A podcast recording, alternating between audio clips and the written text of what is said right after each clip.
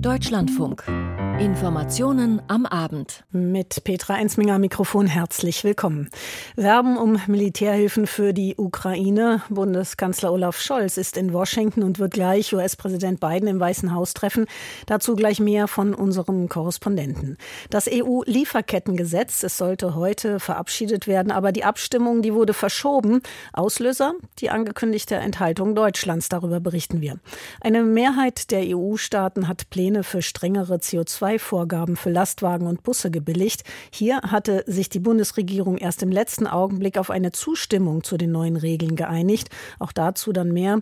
Im Vermittlungsverfahren zum Wachstumspaket hat es laut Ampelpolitikern einen Durchbruch gegeben. Die Union allerdings stellt eine Einigung noch unter Vorbehalt. Das hören Sie dann. Und der israelische Ministerpräsident Netanyahu hat der Armee des Landes den Befehl erteilt, eine Offensive auf die südliche Stadt Rafah im Gazastreifen vorzubereiten. Das wird ebenfalls Thema bei uns sein.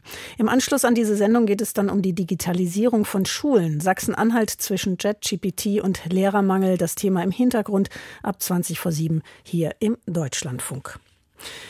Ja, zwei Jahre russischer Angriffskrieg auf die Ukraine bröckelt jetzt die Militärhilfe. Ein wichtiges Thema beim Besuch des Kanzlers Olaf Scholz in Washington. Zum Auftakt dieses 24-Stunden-Besuchs hatte er sich gestern Abend bereits mit Senatoren des US-Kongresses getroffen und sich auch da für mehr Militärhilfe für die Ukraine stark gemacht. Nun also das Treffen mit US-Präsident Joe Biden, das kurz bevorsteht.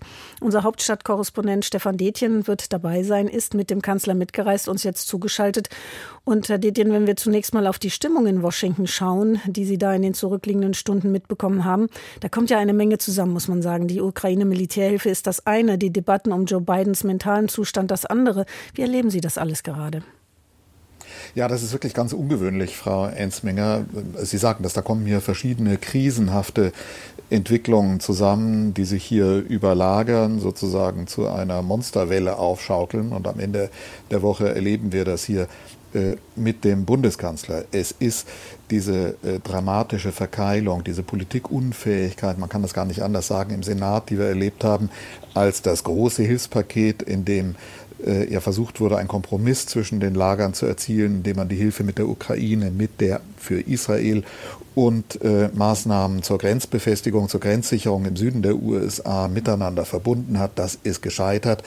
Donald Trump war es, der da äh, hinter den Kulissen bei den Republikanern die Regie geführt hat. Und dann kamen bis gestern Abend, just während der Bundeskanzler mit Senatoren aus beiden Lagern zusammensaß, die Meldungen und eine Pressekonferenz des amerikanischen Präsidenten Joe Biden, in, dem, in denen es um seine mentale Gesundheit ging. Vorwürfe, dass er gravierende Gedächtnislücken aufgewiesen habe in einer Untersuchung, in der es um seinen Umgang mit Akten in seinem Privathaus aus einer Zeit als Vizepräsident äh, gegangen ist. Und äh, im Zuge dieser Untersuchung hat der Sonderermittler, äh, der das äh, aufklären sollte, Robert Herr, behauptet, äh, Biden habe da in fünfstündigen Interviews erhebliche Gedächtnislücken aufgezeigt. Das beschäftigt die Amerikaner hier enorm und das wird den Wahlkampf zeichnen. Also ein Vorgeschmack auf das, was hier nicht nur in den kommenden Monaten im Wahlkampf stattfindet, sondern wenn man auf das Thema Ukraine-Hilfen blickt, ein Vorgeschmack möglicherweise auch das,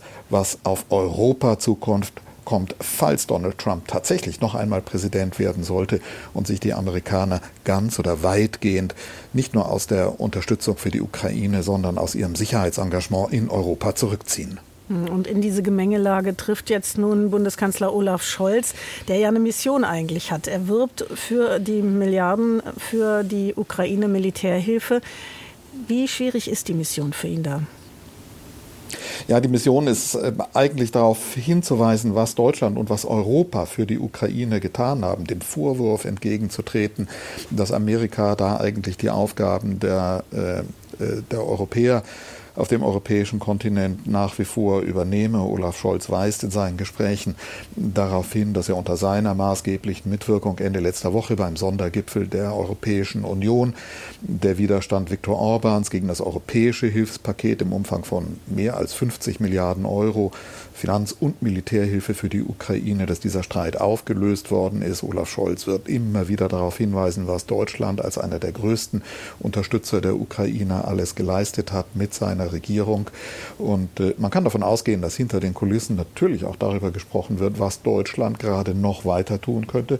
Da dürfte dann sicherlich auch ähm, die, äh, das Taurus-Lenkwaffensystem äh, eine Rolle spielen, das Olaf Scholz ja nach wie vor in den Lagern der Bundeswehr zurückhält. Mhm. Und Sie haben es angesprochen, über Biden wird gerade diskutiert, an seiner mentalen Fitness gezweifelt. Er selbst ist wütend, streitet gar mit Reportern darüber, nachdem dieser Sonderermittler ihm diesen Stempel auch aufgedrückt hat. Gleichzeitig ähm, sieht das US Supreme Court den Ausschluss Trumps von den Vorwahlen in Colorado skeptisch. Man merkt schon, da ist eine sehr starke Fokussierung auch bereits auf dieses, diesen Kampf Biden gegen Trump und Trump da sehr, sehr stark auch in den Medien und im Gespräch Gespräch. Wie erleben Sie das? Hat, hat äh, Scholz da eigentlich den Ansprechpartner, den er haben muss, natürlich mit beiden, aber wie stark überlagert diese Trump-Diskussion dieses Treffen? Ja, einerseits ist äh, äh, Joe Biden bei Olaf Scholz, bei den Europäern, bei deutschen Ansprechpartnern ein so geschätzter Ansprechpartner, weil man weiß, man hat in dem jemanden, der ein versierter Kenner der Außenpolitik ist, der ein äh, wirklicher Freund Europas und auch äh, Deutschlands ist. Und gleichzeitig sieht man die Probleme, die die Demokraten mit ihrem Spitzenkandidaten, mit dem amtierenden Präsidenten in diesem Rennen gegen Joe Biden haben. Das war wirklich gestern das, was für äh, Wahlkampfstrategen der Demokraten eigentlich immer ein Albtraum-Szenario gewesen ist, dass die Frage der mentalen Gesundheit, der Gedächtnisleistungen Joe Bidens in der Art und Weise auf einmal in den Mittelpunkt der Öffentlichkeit rückt, wie das gestern geschehen ist. Joe Biden musste sich da gestern Abend eben während, Joe, äh, während ähm, Olaf Scholz gerade mit den Senatoren beim Abendessen in der Residenz des deutschen Botschafters zusammen war, äh, musste sich Joe Biden in einer zehnminütigen Pressebegegnung bohrenden Fragen der Journalistinnen und Journalisten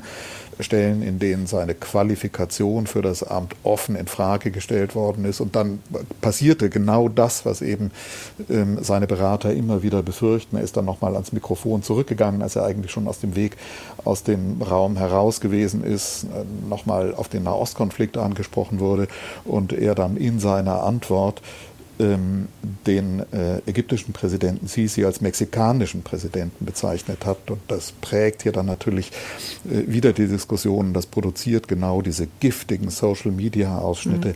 in denen Joe Biden als jemand dargestellt wird, der eigentlich nicht fit für dieses Amt ist. Kurz vor dem Zusammentreffen Bidens mit unserem Bundeskanzler Olaf Scholz. Stefan Detjen begleitet den Kanzler auf seiner Reise. Danke Ihnen für diese Informationen bis hierhin. Und wir haben es gehört, während des Washington-Aufenthalts des Kanzlers, da gab es einige Pressekonferenzen. Es hat aber auch ein Interview gegeben, das für Schlagzeilen gesorgt hat, nämlich das des US-Fernsehjournalisten Tucker Carlson mit dem russischen Präsidenten Wladimir Putin. Tucker hat sich vor allem unter der Präsidentschaft Donald Trumps beim konservativen Sender Fox, ja Fox News, profiliert, ist dort später dann rausgeflogen. Unser Moskau-Korrespondent Björn Blaschke, der hat die russischen Medien im Auge. Das erste Interview von Wladimir Putin mit einem einem westlichen Journalisten seit Kriegsbeginn. Das sorgt auch dort in Moskau und in Russland für Schlagzeilen. Putin und Carlson sind zu den populärsten Personen in den sozialen Netzwerken geworden. Der Kampf der Interessen. Putin erklärte Carlson, warum man mit Russland lieber verhandeln soll.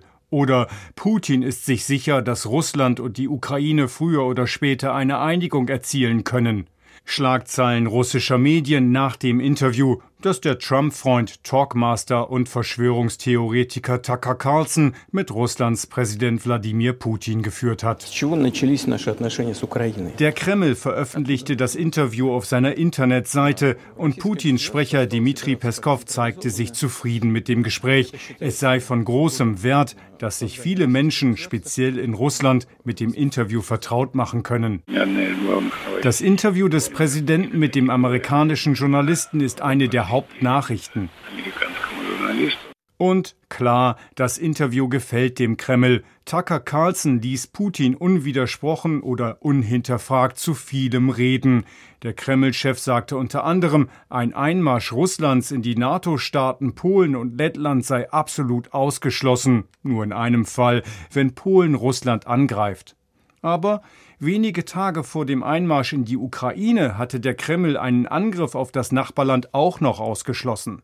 Sein Sprecher Peskow hatte erklärt, niemand in Russland plane einen Krieg, selbst die Möglichkeit eines solchen Kriegs sei unannehmbar. Tatsächlich, von Krieg gegen die Ukraine darf ja auch bis heute niemand offiziell in Russland sprechen. Jeder muss ihn militärische Spezialoperation nennen.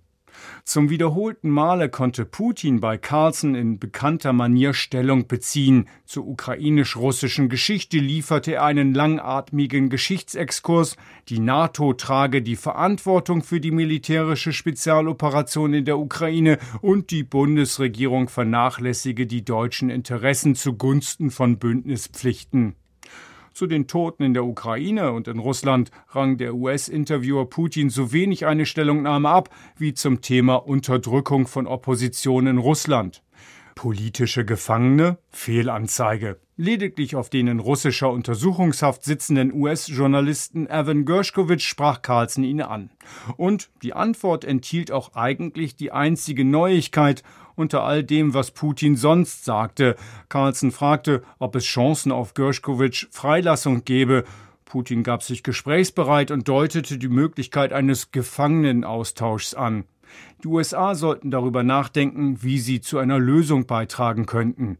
Putins Äußerungen wurden unmittelbar allenthalben so interpretiert, dass eine Freipressung des im Dezember 2021 verurteilten Tiergartenmörders Vadim K. gemeint sein könnte, der in Deutschland zu lebenslanger Haft verurteilt worden war.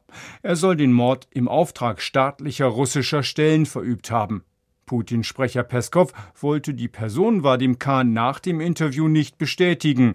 Er sagte nur, der Präsident hat ganz klar gesagt, was er sagen wollte, nachdem die Frage nach Gershkovich gekommen war. Der Beitrag war das von Björn Blaschke. Das EU-Lieferkettengesetz, damit sollen größere Unternehmen ja europaweit für Missstände in ihren Lieferketten in die Pflicht genommen werden, also bei Menschenrechtsverstößen wie Kinderarbeit oder bei Verstößen gegen Umweltauflagen.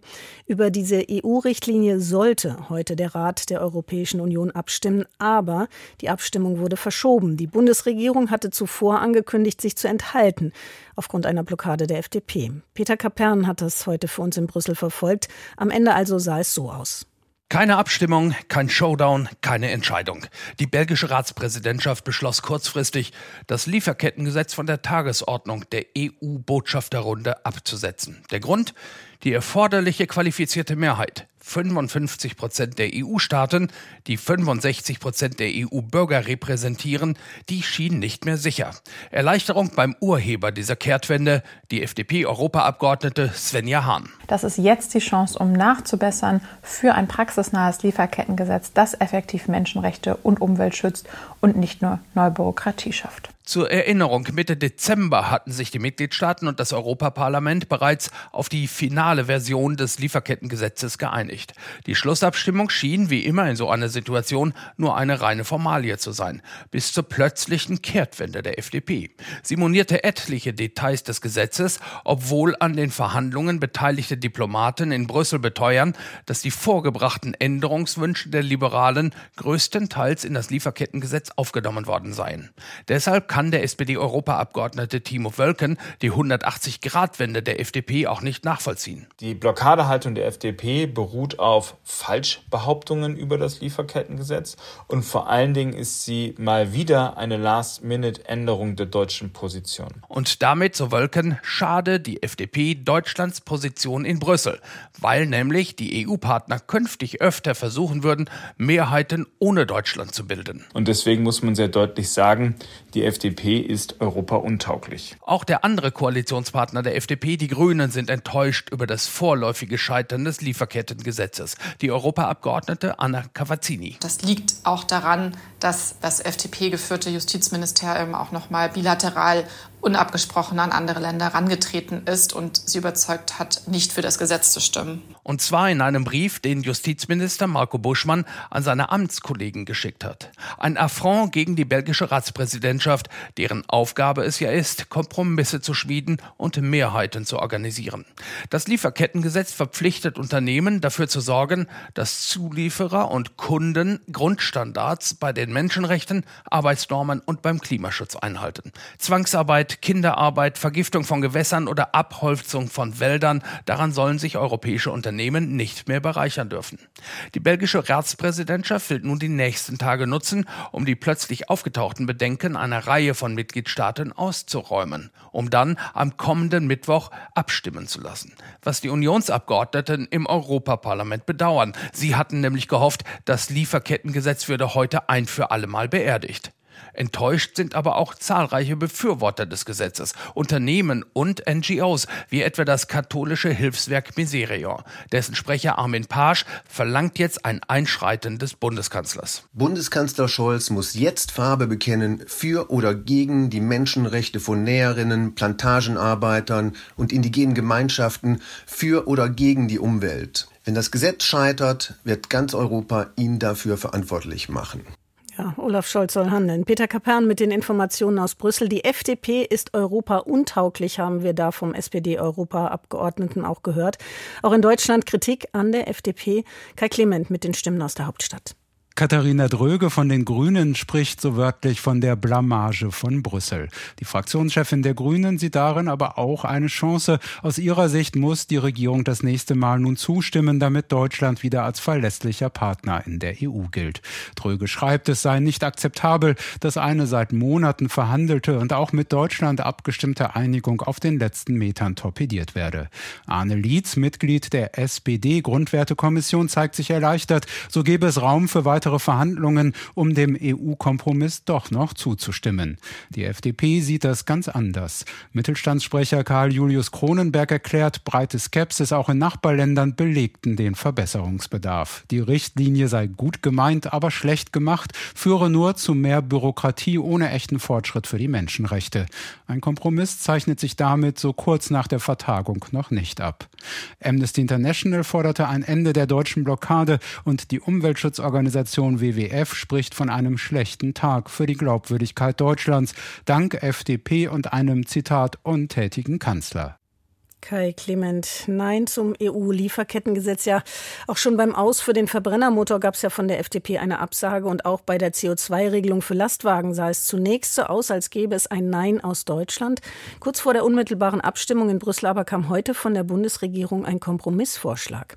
Zustimmung seitens der Bundesregierung. Im letzten Augenblick eine Mehrheit der EU-Staaten hat dann die Pläne für strengere CO2-Vorgaben für Lastwagen und Busse am Nachmittag gebilligt. Nadine Lindner aus unserem Hauptstadt Stadtstudio sagt uns, wie es dazu gekommen ist. Nun also doch. Im Koalitionsstreit über schärfere CO2-Standards für Lastwagen und Busse in der EU gibt es eine Einigung. Es ist eine Zusatzvereinbarung zum Einsatz von synthetischen Kraftstoffen, kurz E-Fuel, die das möglich gemacht hatte. Der liberale Verkehrsminister Volker Wissing erklärte am Nachmittag zum Kompromiss. Konkret geht es darum, dass neben der Elektromobilität für Nutzfahrzeuge auch äh, E-Fuel, synthetische Kraftstoffe äh, künftig äh, eingesetzt werden sollen. Die Bundesregierung hatte sich wegen der FDP lange nicht auf eine gemeinsame Position einigen können und hätte sich deshalb bei der Abstimmung enthalten müssen. Eine Mehrheit für die Regelung wäre damit gefährdet gewesen. Wissing verteidigte sich und die FDP gegen den Blockadevorwurf. Na, man sieht ja bei der CO2-Regulierung für LKWs, dass es am Ende nicht eine Blockade war, sondern dass es am Ende ein äh, ausgestreckte Hand war, um eine Lösung zu finden, die einfach besser ist als äh, der bisherige Vorschlag. Unterhändler hatten sich eigentlich schon im Januar auf die EU-Verordnung für schärfere Flottengrenzwerte für schwere Nutzfahrzeuge, also Busse und Lkw, geeinigt. Demnach sollen die CO2-Emissionen von Lkw bis 2040 um 90 Prozent sinken im Vergleich zum Jahr 2019. Bei Bussen sei die Regelung vor, dass sie bis zum Jahr 2030 vorzugsweise emissionsfrei fahren sollen. Die grüne Umweltministerin Steffi Lemke zeigte sich am Nachmittag erleichtert. Die neuen Grenzwerte würden dabei helfen, die europäischen Klimaschutzziele zu erfüllen. Lemke wies aber auch darauf hin, dass die Regelung schon vorher technologieoffen gewesen sei. Wir haben jetzt das notwendige Marktsignal für die Hersteller von schweren Nutzfahrzeugen. Offenheit, das möchte ich noch mal betonen, gegenüber verschiedenen Technologien hatte die Verordnung immer vorgesehen. Das heißt, ein Verbot, ein Ausschluss von E-Fuels war hier nicht geplant. Für schwere Nutzfahrzeuge werden wir für einen gewissen Zeitraum andere Antriebsstoffe als Elektromobilität benötigen. Aus dem Europäischen Parlament kommt deutliche Kritik am deutschen Vorgehen. In letzter Minute vor der entscheidenden Abstimmung im Rat eine Wiedereröffnung des Trilogs zu fordern, sei nichts anderes als politisches Harakiri, sagte der verkehrspolitische Sprecher der CDU-CSU-Gruppe Jens Giesecke. Warnungen kamen auch von deutschen Umweltverbänden. Pauline Schur vom NABU gegenüber dem Hauptstadtstudio. Aber für uns ist jetzt entscheidend, wo jetzt die Regierung sich geeinigt hat, dass eine erneute Öffnung des Trilogs nicht zu einer weiteren Verzögerung führt. Der Bundesverband Güterverkehr, Logistik und Entsorgung, kurz BGL, sagte dem Deutschlandfunk auf Anfrage, dass die Bundesregierung nun in der Pflicht stehe, für die entsprechenden Rahmenbedingungen, zum Beispiel Ladeinfrastruktur, zu sorgen. Nadine Lindner über die Einigung auf Flottengrenzwerte für Lkw. Seit Beginn des Krieges zwischen Israel und der Hamas sind mehr als eine Million Palästinenser in den Süden, in die Stadt Rafah geflohen. Nun rückt Israels Einmarsch in die Stadt wohl näher. Christian Wagner hat Informationen dazu aus Tel Aviv. Der israelische Regierungschef Netanyahu hat die Armee jetzt dazu angewiesen. Die israelische Armee soll einen Plan vorlegen, wie Rafah evakuiert werden könnte. Das hat Ministerpräsident Netanyahu auf X erklärt, kurz vor Beginn der Schabbatruhe in Israel. Gleichzeitig beauftragt der Regierungschef die Militärspitze, sie solle einen Einsatz in Rafah planen, um auch dort Hamas und islamischen Dschihad zu bekämpfen. In Rafah drängen sich Schätzungen zufolge 1,3 Millionen Menschen. Deren Versorgungslage ist katastrophal. Palästinensische ARD-Mitarbeiter in Gaza schildern, dass die Menschen nicht nur tagelang nichts essen, sondern auch verdorbene Lebensmittel nutzen. Verheerend ist es für die verbliebenen Bewohner im Norden des Gazastreifens. Dort essen die Menschen inzwischen Gras, um ihren Hunger zu stillen. Die UN-Koordinierungsstelle OCHA hat festgestellt, dass in Gaza fast 10 Prozent der Kinder unterernährt seien. Dafür wurde bei Kleinkindern und Säuglingen der Armumfang gemessen. UN-Generalsekretär Antonio Guterres äußerte sich besorgt zur Lage in Rafah. Die Menschen wüssten nicht, wohin sie noch fliehen sollten. Guterres wörtlich, sie haben kein Zuhause mehr, sie haben keine Hoffnung. Benjamin Netanyahu ordnet die Evakuierung von Rafah an. Christian Wagner war das mit Informationen dazu aus Tel Aviv.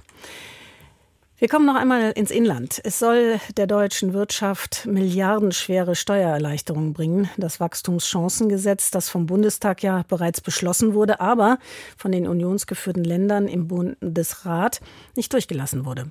Jetzt aber hat es wohl eine Verständigung gegeben. Wie die genau aussieht, Jörg Münchenberg aus unserem Hauptstadtstudio erklärt das.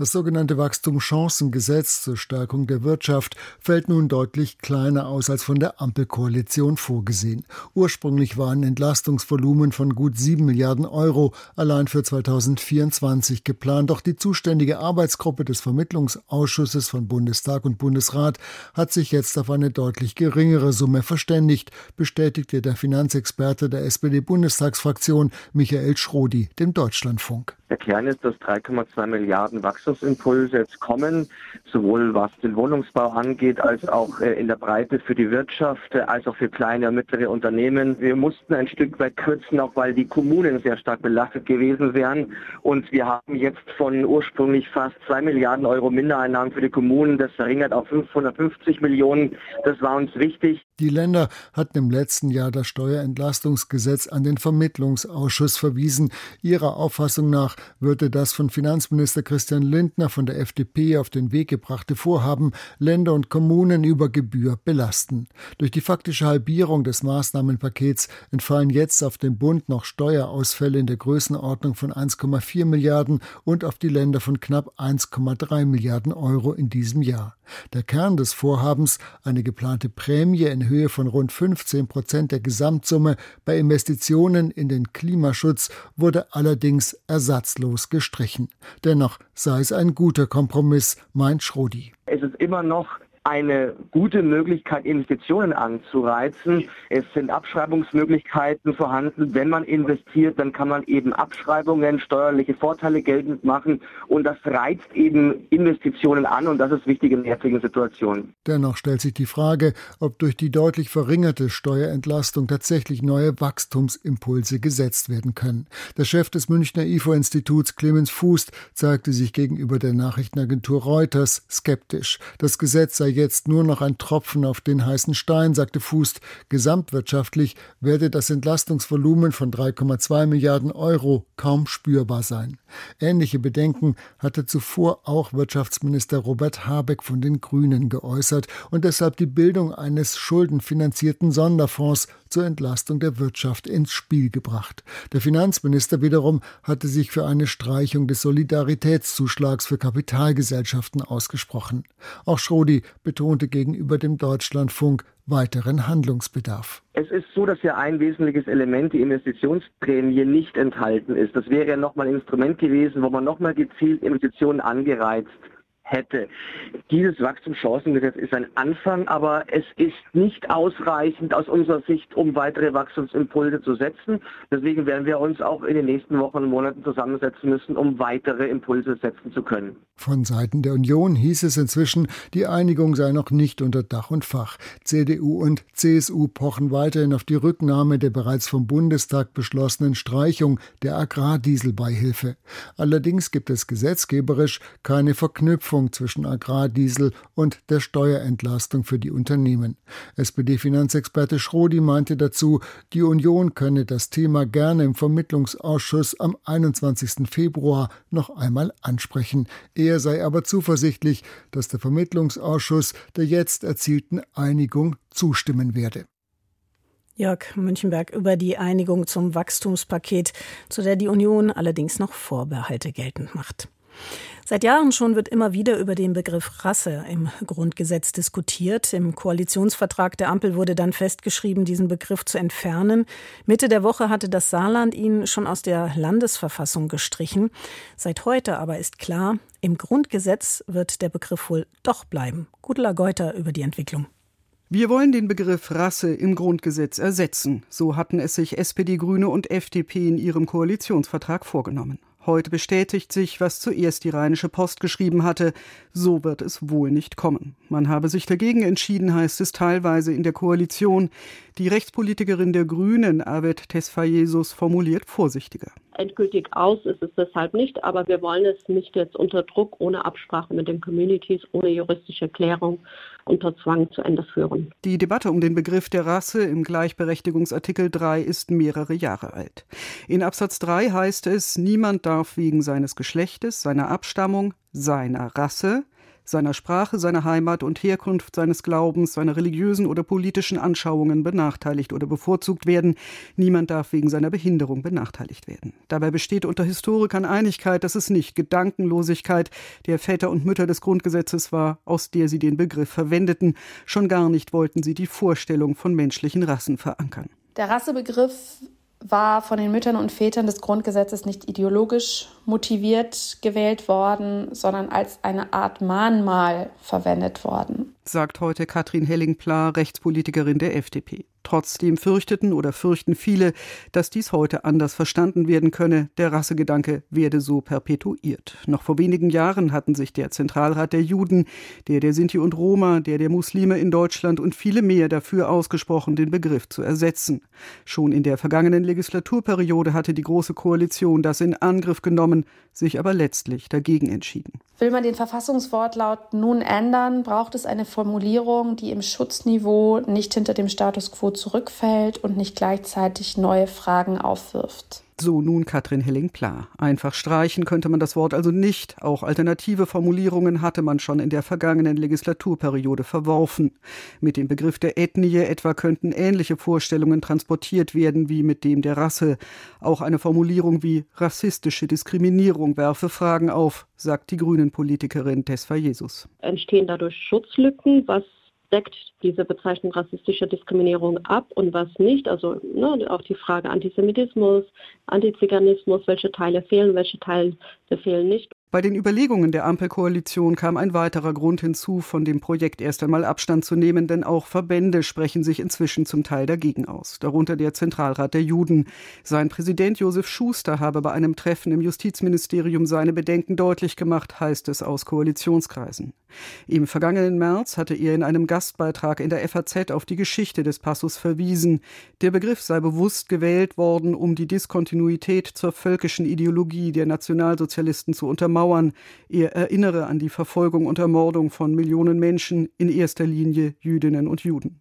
Auch vor diesem Hintergrund sagt wohl der stellvertretende SPD-Fraktionsvorsitzende Dirk Wiese, SPD gegenüber dpa, es sei richtig, Bedenken aus der Zivilgesellschaft sehr ernst zu nehmen und nicht vorschnell zu handeln. Der Beitrag von Gudela Geuter. Ich bin Petra Ensminger, bedanke mich bei Ihnen fürs Zu- und Hinhören.